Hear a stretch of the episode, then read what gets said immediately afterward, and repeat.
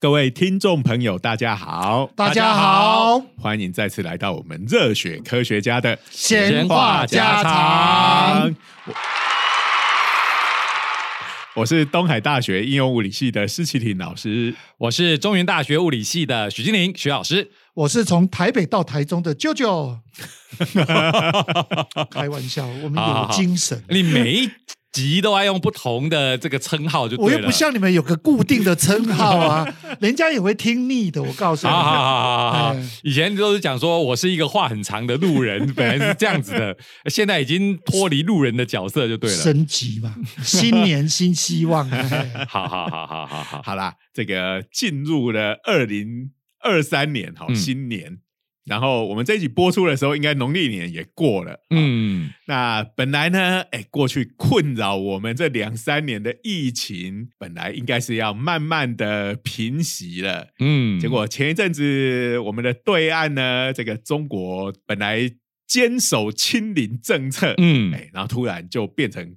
躺平政策 就来一个大开放哈，那现在大家都抓了蛋哈。嗯，那不过讲到这个，我们说这种呼吸道的病毒，其实我们过去也聊了蛮多次的。嗯，哎，它很多是靠着这种飞沫啊、气溶胶这些载体在传。传染嘛，其实气溶胶这个名词也是多亏了，不能说说多亏了哈，也是因为这是疫情哦，变成一个非常为一般人所知的一个名词。不过它以前都是只存在在我们实验室啦，或者说科学界里头常讲到的概念。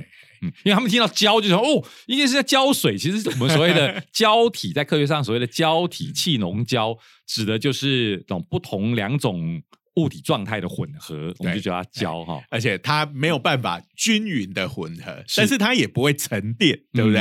好，那就是它因为它够小嘛，嗯，好，所以这个里头呃，像是如果在空气里面，就是这些空气分子会去碰撞它，让它一直悬浮在空气中。是，那如果是在水里面，比如说我们喝的牛奶，它其实也是一种胶体溶液，对对。嗯，它就是这牛奶的这些小分子会被水分子撞来撞去，好，所以它也不会沉淀下去。嗯，但它并不是啊，已经成变成分子层次的那种完全的混合。对，如果我们这个用微观的眼光来看这个牛奶，它白白的，它其实里有很多脂肪对在里头这边漂。其实如果是完全互溶的话，它应该就会变成透透明色的。对，所以凡是你看到有东西那个液体不是透明的，它。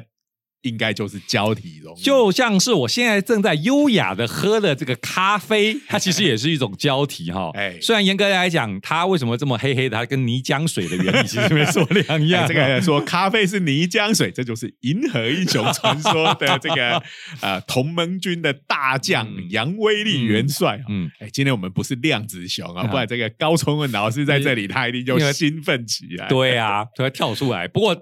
这个杨威利他讲的这个是实话哈，就是咖啡跟泥浆水还真在物理上面的观点来看，真有类似之处。所以的确，哎，杨威利是属于红茶派的，然后要加白兰地的。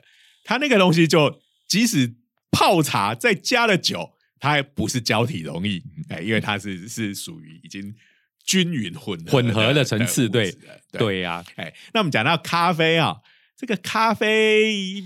其实种类也非常多嘛，哈，那我们也常常都搞不清楚啊，什么有美式的、浓缩的、拿铁的、卡布奇诺的，对不对？对对对。那我记得之前还有人做了一张图，对不对？好，就是。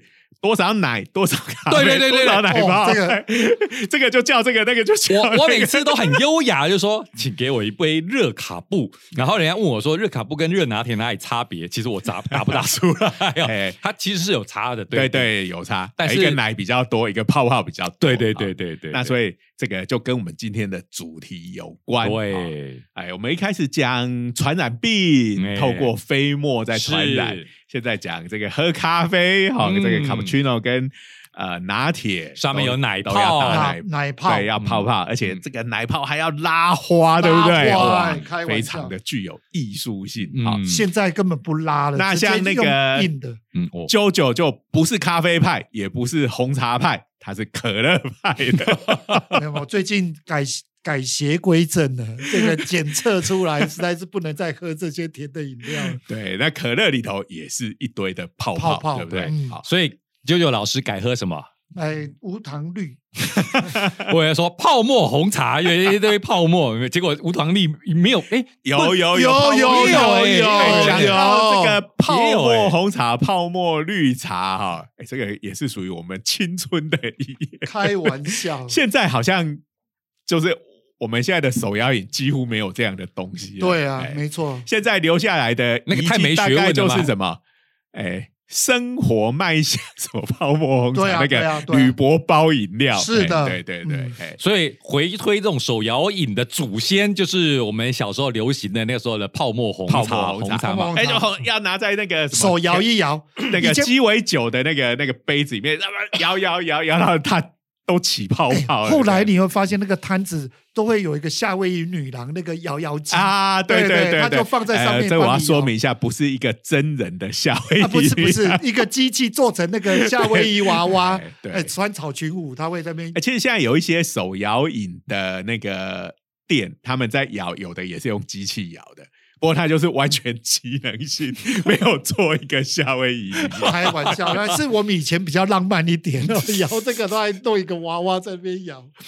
哦，所以为什么我们都要在饮料这样摇一摇啊？最主要是应该就是口感的问题吧？气泡吧，主要是把气泡打进。对，那之后我就记得有一年的搞笑诺贝尔奖，他就在研究这些碳酸饮料为什么会喝起来很爽。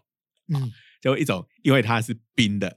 嗯，再因为它是甜的，嗯，再来是因为它是会冒泡，这不是废话的感觉吗？所以就是没有，但是他就说最关键的原因是什么？对对，所以找了一堆学生。哎呀，这个。这个在朋友我没有读到这篇 这个这个报道之前，我可以先预言一下，没有气应该是很大的关键，因为大家都喝过没有气的可乐，我我也不太记得最后的结论。因为就抖就抖，没有气的可乐就是药了。没有没有，就抖就抖，不是单纯气了，你这个就不懂了。而是我，有像我必须是组合的结果。我我跟你讲一件事情哦。你知道在台中捷运站有一家 M 开头的素食店，那我几乎来录节目之前，那个都会去买那个可乐。是是是是。你知道 M 型的这个高铁高台中高铁站的 M 型这家素食店，早上在最拥挤的时候，他会跟你讲说：“对不起，我们没有零卡可乐，因为零卡可乐它打的气是比一般可乐要多。原因有两个。”因为它用代糖来取代原先的糖，就会不够爽，不够爽。对，所以它要气要多。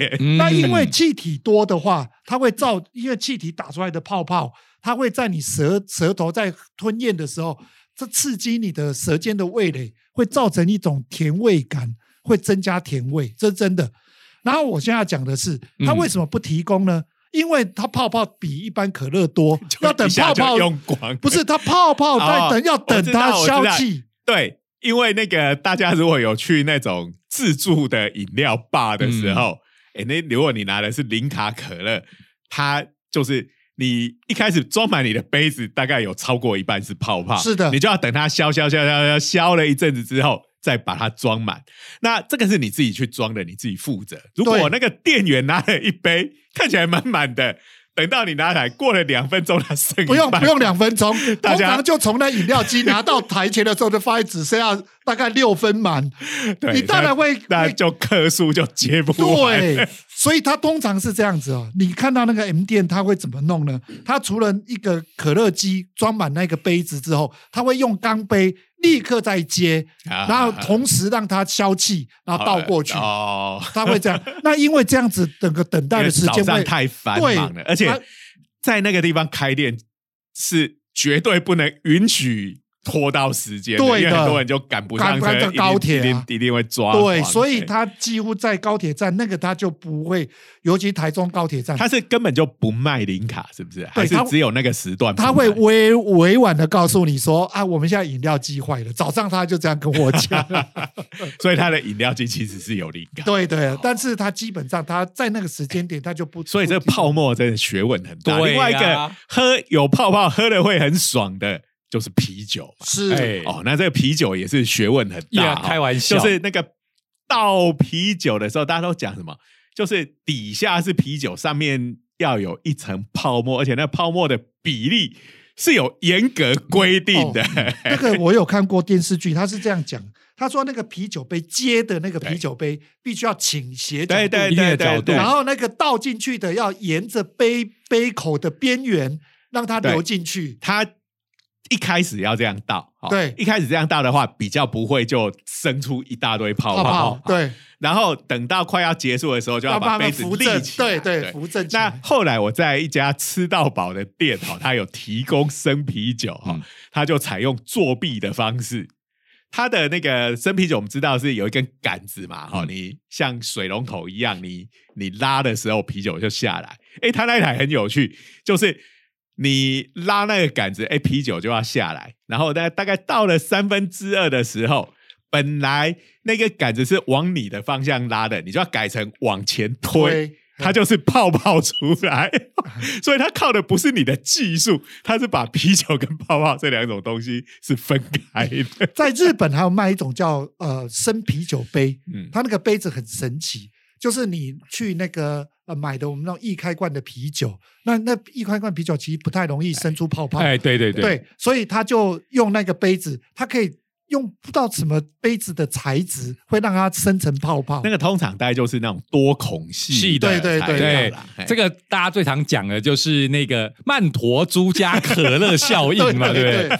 很多人讲说曼陀珠加可乐，你其实可以可以看到网络上很多人这种搞笑短片嘛，就是曼陀珠加可乐就可以喷出来，可以做很多恶作剧，对，甚至有。悲剧的这种美美的王美哈，就表演曼陀珠加可乐灌到嘴里去，然后它就会喷到从鼻孔喷出来哦，立下完美完美一下的形象就没有了。那以前在讨论这种曼陀珠加到可乐里头会爆发大大量的气泡，有一个解释是说，是这个曼陀珠里头的阿拉伯胶对跟这个可乐里头起反应，可后来研究。证实不是这样子哈，主要就是刚刚讲到的多孔隙结构，所以它是一个物理现象，不是一个化学反应。你大家只要拿一个鹅卵石哦，真有人拿鹅卵石做实验，鹅卵石那鹅卵石去找那种多孔的鹅卵石，把它丢进去，它一样哦，跟曼陀珠一样会 泡出也一样那么激烈吗？呃，要看你的鹅卵石有多好。所以像那个大家不知道有没有喝那个什么健力士的黑啤酒，有没有？对，它也是。它的标榜就是它会有很绵密的泡泡，那你那个它它就是那种易开罐，嗯，可你喝完之后，你会发现里头有有东西，你摇一摇，有咯咯咯的声音，其实应该就是放了一个多孔气的东西，让它产生气。然后那个在日本有一些呃清火锅。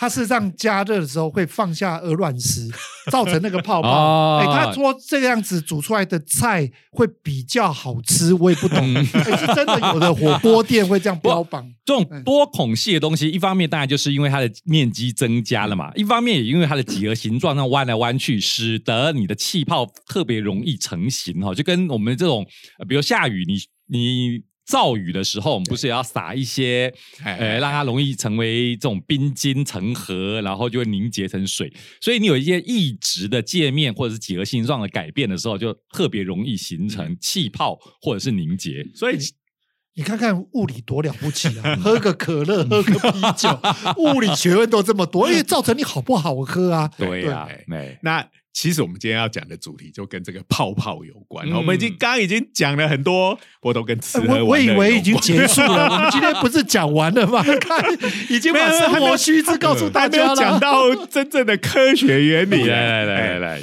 那呃，这个泡泡很多啊，那不只是在吃喝玩乐上，像我们一开始讲那个传染病，那也跟泡泡有关，跟你。打喷嚏、咳嗽出去的飞沫，一开始也很多泡泡的形状，然后它会在空气中破掉啊。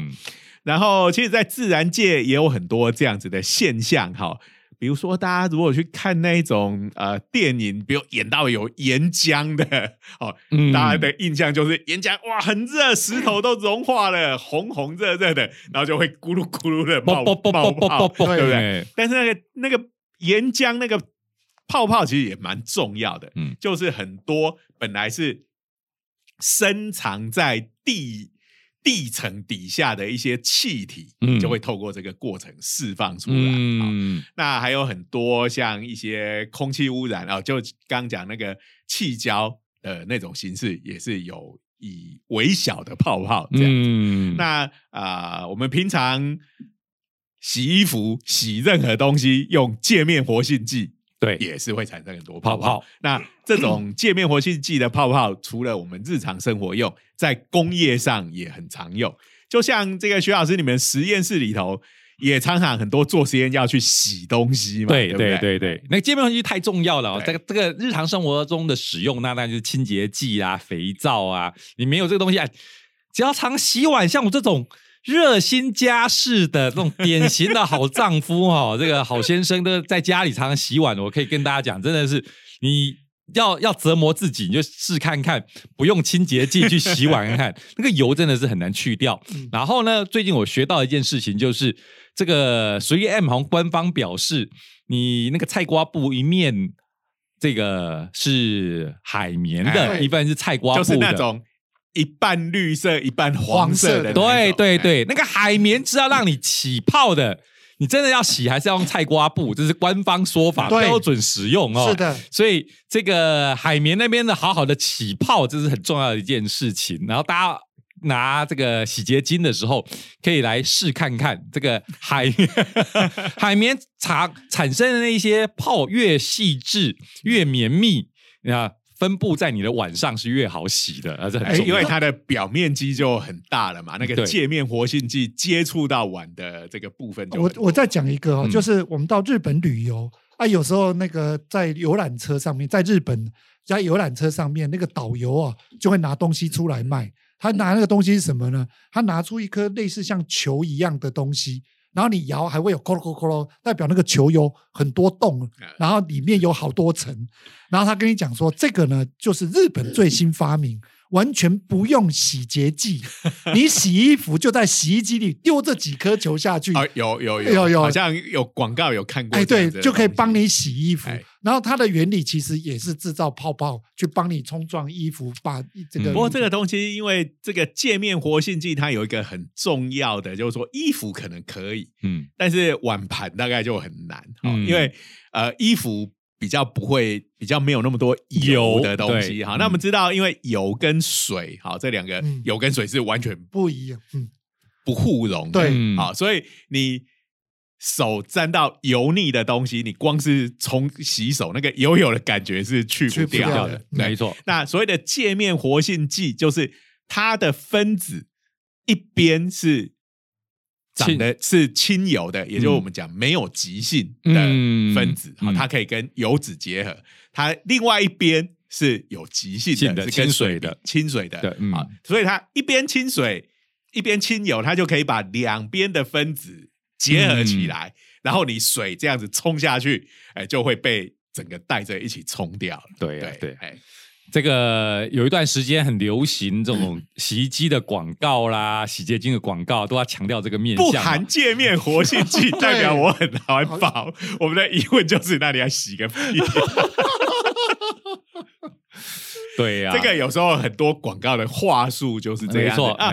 其实这个就是我们一般人对于所谓的化学这个东西，其实它某个程度有点被妖魔化。对呀，好像只要含到化学物质都一定很不好。对呀，这问题是有哪些东西它不是化学物质？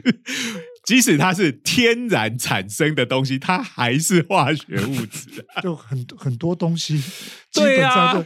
什么？呃，这个是我浓缩还原 的原汁的浓缩，就哇，这个好天然。每个都以为天然的最好。我说，天然的毒药也是毒药啊，对你吃夹竹桃还是会死啊。神农尝百草，神农也挂了嘛。他那时候可不是吃到什么化学的毒药。所以，的确，我们一般来说的话，这个化学这个名词，好像都已经被变成，就是好像是很。容易造成怎么人人工的东西？那其实呃，自然界哪里不是化学？对啊，全部都嘛化学物质。哎，好，那所以其实就说这个泡沫，嗯，它其实就是界面活性剂跟水啊这些更啊，这其实是徐老师的专长之一哈，叫软物质软物质统。对，那呃，这个东西其实它超有用的，然后在自然界里面也是非常普遍、到处可见的现象。嗯。可是意外的，我们对于泡沫这种东西的了解其实是并不多。真的吗？我看到公园小朋友都在玩泡泡，吹泡泡。这个原因是这样，它是一个高度的非平，既非平衡又不稳定嗯的物理状态。这种物理学对这种东西是最棘手啊。稳定的东西是最好分析的，不稳定的东西。哎。平衡态是最好分析的。我们物理学家能够现在能够回答平衡态的问题是回答的最好的。嗯，那退而求其次是稳定态。嗯，哎，就是稳定态不一定是平衡态。嗯，哎，它只要稳定态，它是不随时间而变变化。比如说我这个水流，我只要是很固定的流，它我它不是平衡态，因为它水一直从一边流到另外一边，但是它。是稳定态，我们也可以做很多的分析啊。那这个泡泡这种东西，它就是啊，因为它非常的薄嘛啊，然后它呃里面有水啊，跟这些界面活性剂这些高分子混合在一起，里面的交互作用是非常复杂的。然后因为它又很薄，所以又很容易破掉，对不对？对。那这个它从一个撑开的薄膜到破掉这个瞬间，其实是呃，它到底发生了什么事？现在我们也很也还是很不清楚，嗯，因为它它是一个很剧烈的变化，我觉得很难分析。对呀，那刚才讲到这种不稳定系统里有很多是非线性的，也就是说一点点起始条件的变化。就很容易造成后面有大大很大规模的变化，所以这个就是就跟蝴蝶效应类似的哦，所以很麻烦，分析上很棘手，实验上很棘手。刚刚啾啾说，呃，在公园里小朋友都爱玩泡泡啊，大家一定知道那个泡泡长什么样子嘛，对不对？而且它泡泡最为什么大家爱玩啊？因为当然它会飞嘛，对不对？很多。还有光光的折射，折那不叫折射，那叫干涉。干涉哦，这个对对干涉，对对。哎，你光是看到那个泡泡的表面哦，那种色彩的流动，你光是看那个色彩的流动，你就知道那是一个超复杂的现象。对，没错。九九刚才讲说，对那个干涉，这个应该是九九以前读过哈。对。不过呢，这不是一般人的尝试，我还是要讲一下。对对对。这个肥皂泡，就是或者说这种肥皂膜，它的色泽是来自于干涉。这个是普物里头，普通物理学大学普通物理学有讲光学的时候很得意的，一定要讲的，因为它的延伸就是我们现在所有的光学系统上面的这个镜片上面的镀膜，对，都是跟这个跟这个相关的。所以是人类工艺上的大成就，是从肥皂膜得到的灵感。可是它是来自于干涉，不是一般人的常识。我我先讲一下。我知道我在讲干涉，我知道是错的，只是我想不出。啊不，我讲我讲折射，就我讲折射是错的，因为我忘记有干涉这一件事情了。但一提我就讲对，是干涉。因为我们读过那个普物的时候，有在讲这件事情。对，那真的要讲起来还蛮复杂。对对，其实就是呼应到我们在这一个节目里头最常讲的，就是碰到界面，光线碰到界面会反射嘛。那应该我们的肥皂膜，它其实是有两个界面的。对，一个是前面，一个是后面。空气碰到肥皂膜，嗯，啊，进入肥皂膜内部，哎，然后又要从肥皂膜里面穿出来，对，所以它会有。呃，会有两次的穿透跟两次的反射，没错。那这两次的穿透跟两次的反射就互相作用，就会达到我们刚才讲到的干涉。因为我们所谓的干涉，就是如果是有坡叠在一起，它有可能就是坡峰加坡峰，就是。往上的山谷叠上往上的山谷，或是往上往上叫山峰，往下才叫山谷。对不起，哎，山谷的起伏，往上的叫山峰，往下的叫山谷。好，所以如果是峰叠峰，那就会增强，就会变得更高。对，那当你峰叠峰的时候，你谷一定也叠着，对对，所以你那边也会变得低，所以你的振幅就变大了，相当于这个光就变强。所以像徐老师就完全没有那种口诀，这就是。山下智久跟山上优雅的差别，你赢了，你赢了，有够能的，开玩笑，有够能，这个我准备很久了。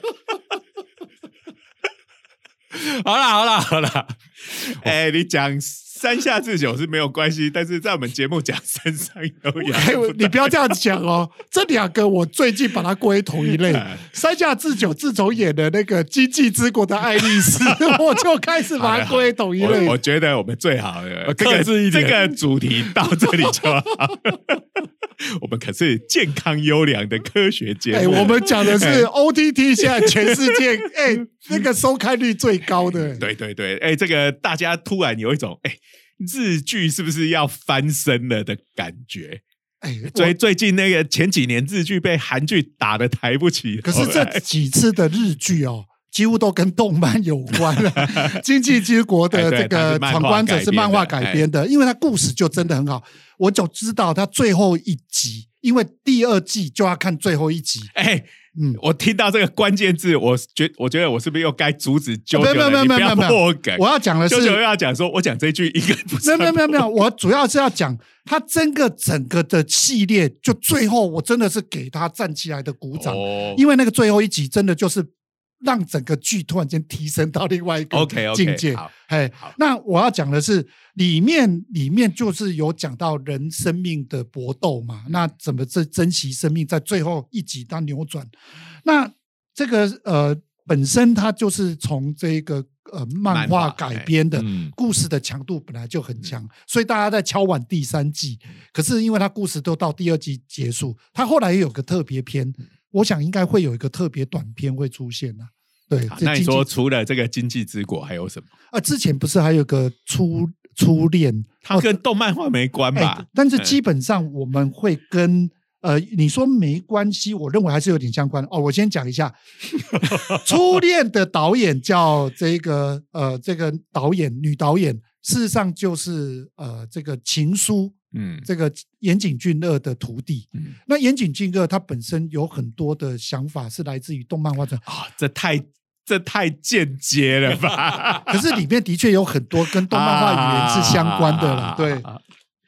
好，所以初恋也很成功嘛？对，也是让大家，但是有像经济之国一样，有连外国都都很受欢迎。对啊，连外国都很受欢迎，就是欧美那边也对对对。所以等人家讲说，今年的日剧好像突然间大转变，突然间大家都在看日剧，就是之前大家都说啊，日剧快死掉了，日剧快死掉了，好，都只靠。这个大门未知之音，好，光是从一个山下智久哈就可以谈这么久，真的你们也够久了哈。你看不起山下智久，我我基本上只是要三讲坡的山峰叠山峰，你又给我扯到山山下智久，他多厉害，他从头到尾根本不用自装费，哎，全裸演出，哎，多厉害！好好好好好啦，总之呢是干涉，其实就是要要讲大家。光看上面的颜色的那种流动，就知道这是一个非常复杂的现象。是，哎，而且那个泡泡破还不是说，呃，就是就很简单，你戳它就破。其实它那个泡泡破的过程中，它并不是说只要一出现那个破洞就会整个破掉。其实还蛮神奇的。现在 现在有了那种高速摄影机，可以去追这种这这种过程，然后所以有诞生很多这个就忍不住让我再讲一个。不算题外话的题外话，又跟山下智久有关吗？不不不，不要这样讲，我们已经远离 这个。如果是跟山上山上优雅有关，就不要讲。所以你看看，徐老师专门就是在 在引诱我要讲山山上优雅。不不不，我不讲这个。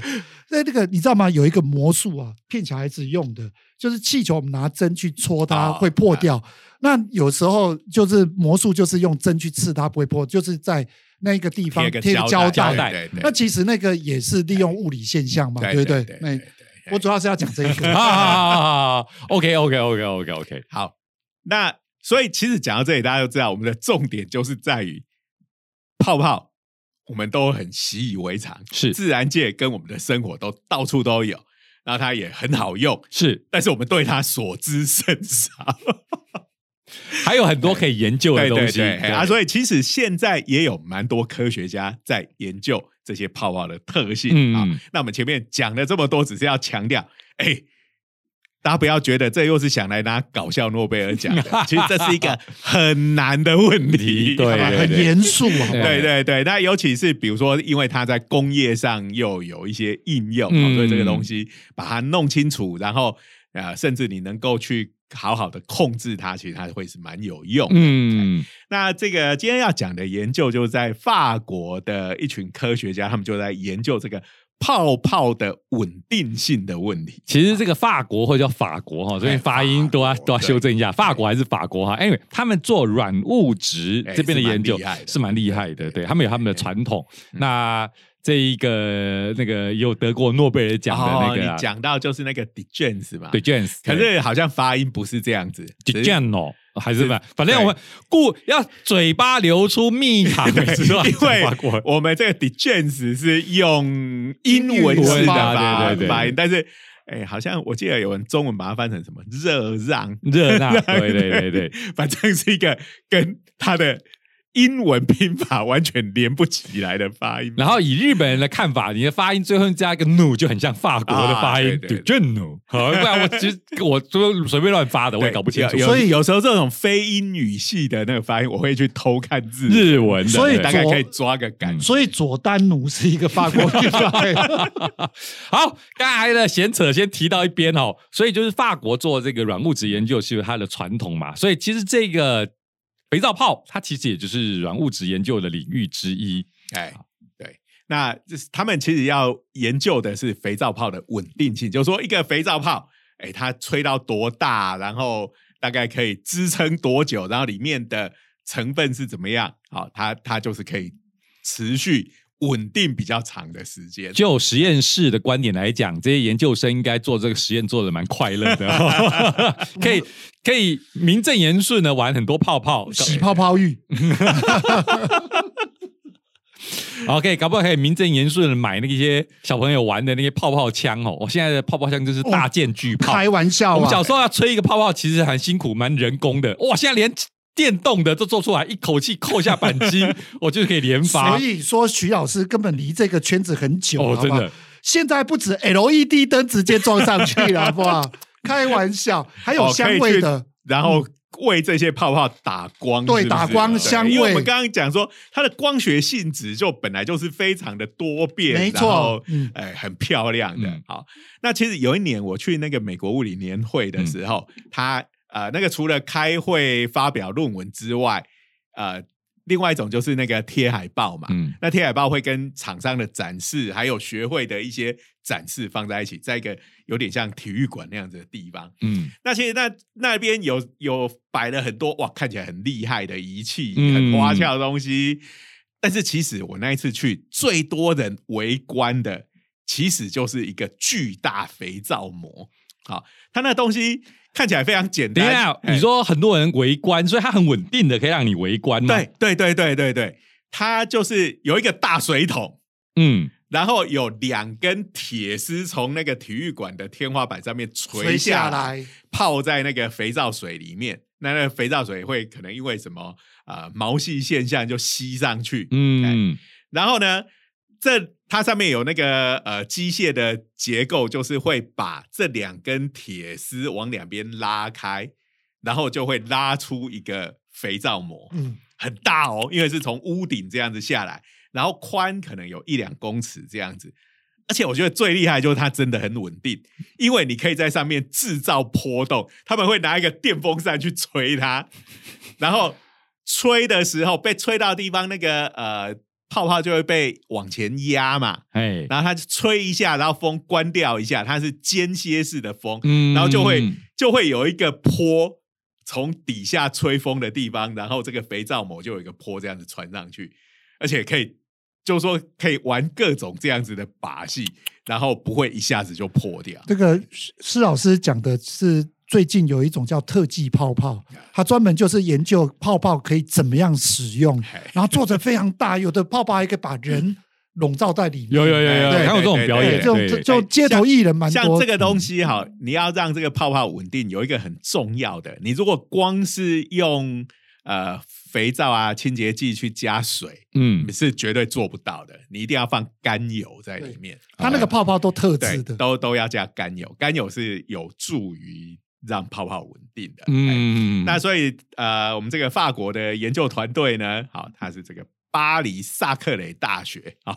的这个呃是什么？凝态物理实验室？哎，固态物理实验室实验室，其实它不是固态，哎，对，哎，它这个应该叫凝态是比较适合的，因为它不是固体的形状，它是有点微。可是因为它的名字是 Solid State Lab，对，这个其实是有它的历史渊源哦，因为以前这个凝态物理大部分都研究固体，对，因为固体比较简单，没错，它是排成整齐的晶格哦，就是我们刚刚讲的各种呃。性质都很稳定，也比较好分析。而现在因为这个科学也是一直在进步哈，然后再加上这些呃计算机啊科呃高速计算的技术哈，我们可以慢慢呃这种液态、气态、液态的东西，本来它是比较困难的，我们也可以研究了。那包括刚才讲到的软物质，它是介于固体跟液体之间的，这是一个。其实呃，以前我们念书的时候都是要修那个固态物理，对。现在很多这门课都改名叫凝态物理了，嗯，就变成本来是 solid state，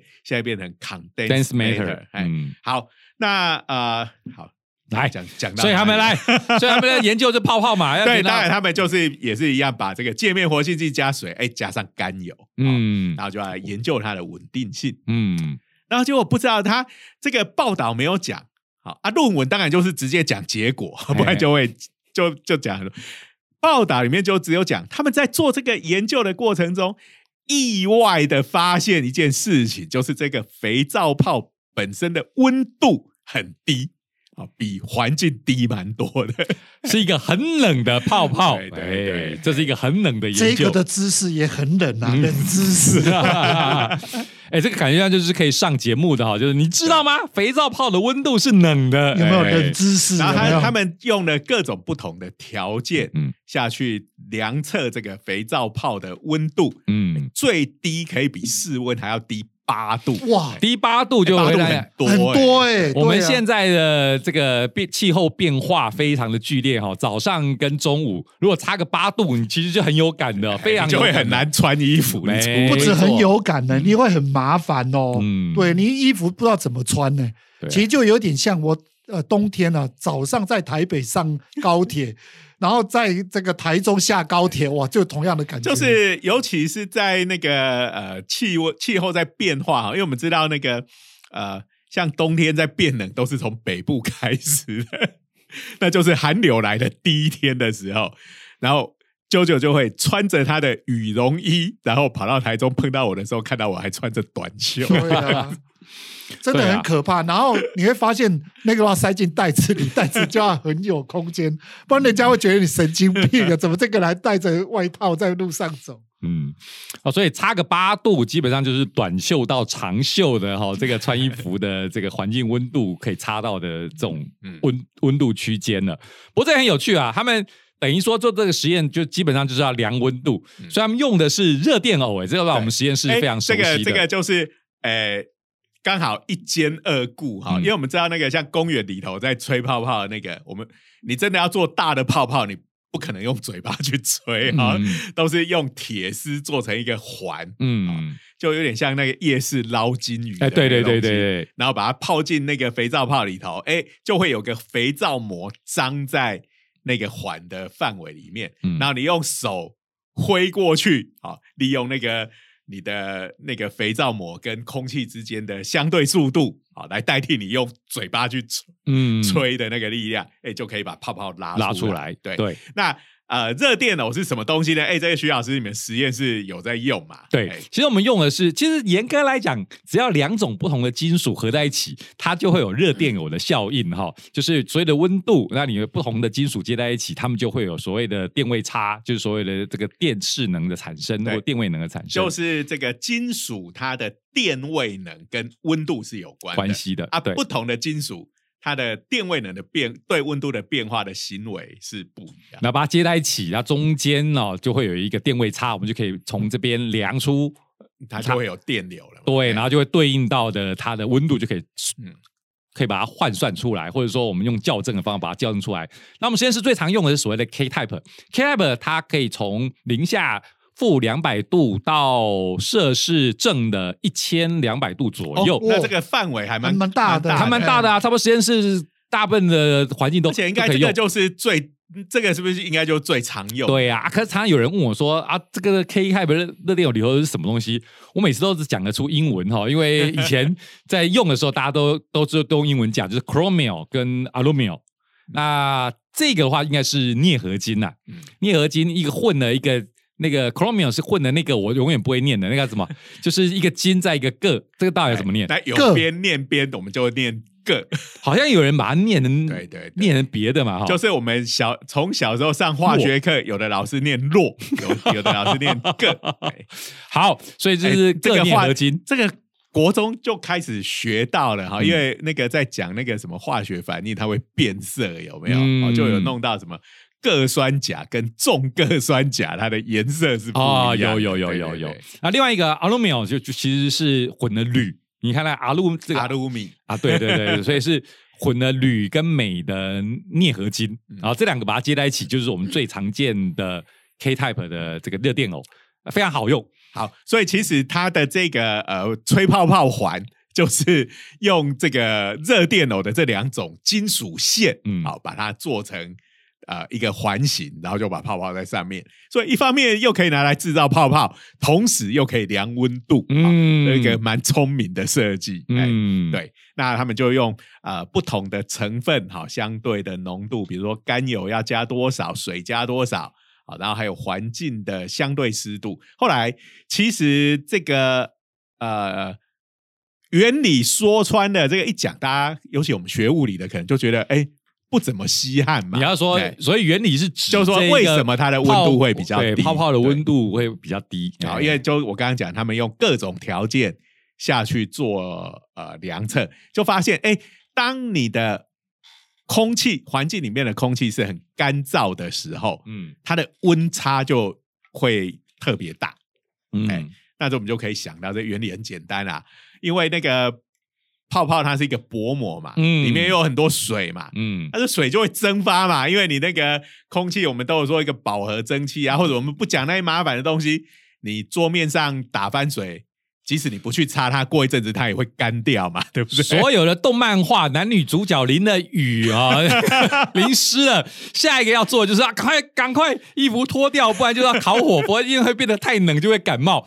这个大家的生活常识，从动漫画里头也常也可以看到嘛，对不对？我看到都是武侠小说啊，武侠小说都这样啊。武侠小说不是说内力，对对，运起内力就可以把衣服烘干了，就不需要那么麻烦了。当时男女主角都都都在那个都要烤火啊，他们都要这样子，要把衣服脱。这个时候就算有内力，也不要拿出来用，太煞风景了。好不容易等到天空作美了，你还这样子煞风景？好好好啊，所以。这一些会蒸发掉的水分，其实它就是带有的能量是比较高。对，就是在科学上我们叫它气化热嘛，因为气化热其实真的就是会带走大量的热量，所以水挥发的时候温度会下降，这完全是合理的。就我们以前留学的时候，留学的时候，其实那个雪融化的时候最冷，最冷。对，那。这个其实它是融化热，那其实这个气化热也是类似的概念，哎，因为它把周围的热给吸走了，拿去让它融融化用，啊，这是它去气化用。啊，所以在这个过程里面，随着水分的蒸发，它的温度就下降，嗯，好，那下降了一阵子，水就越来越少了啊，因为甘油跟那个界面活性剂都是不会蒸发的，嗯，所以它的那个呃温度下降就会慢下来啊，最后会慢慢跟环境的温度就平衡了。对，虽然我们刚才讲说这个原理很容易理解，哈，说穿了也可能可能不是大家会觉得印象深刻。可是开玩笑，这个研究可以登在《物理评论通讯》啊，就是我们物理界里头非常顶尖的期刊的，对，《Physical Review Letters》。我开玩笑，可见我们生活中隐藏了多少这个有价值的研究。最最主要是大家都好像。不会注意到这个有这么差了八度哎，冷冰冰的这个肥皂膜嘞。那这个东西我们就知道，这这个现象还有这个温度这个问题，一定跟泡泡的稳定性是绝对是有非常大的关系的。对呀，那我们讲说相关的研究都还在进行嘛。对，那呃。未来有什么样的应用，我们都还不好说。可是我们先搞清楚这个以前没有那么注意，每天没有真的去量过、分析过的现象。其实就这这种软物质的东西，真的是很复杂。对呀，那其实包括在我们人体里面也很多类似这样的事情。嗯，其实我们都还没有完全弄清楚，嗯，未知的部分还很多。对，好，你看，其实这个讲起来，呃，是一个很简单的现象。然后你讲说它的原理，其实也蛮简单的。但是我们到了二零二二年，这是二零二二年十二月才第一次发表成论文。嗯。对，所以其实，哎，这个世界上有趣的事情还是很多，对呀，我们去发掘。嗯，好，那今天我们的时间也差不多了，是的，再次感谢国科会对我们的支持。那也欢迎各位来订阅我们的 YouTube 频道“热血科学家”的长话短说，按赞、分享、开启小铃铛。好，那我们的 Podcast 我们下周见，拜拜，拜拜。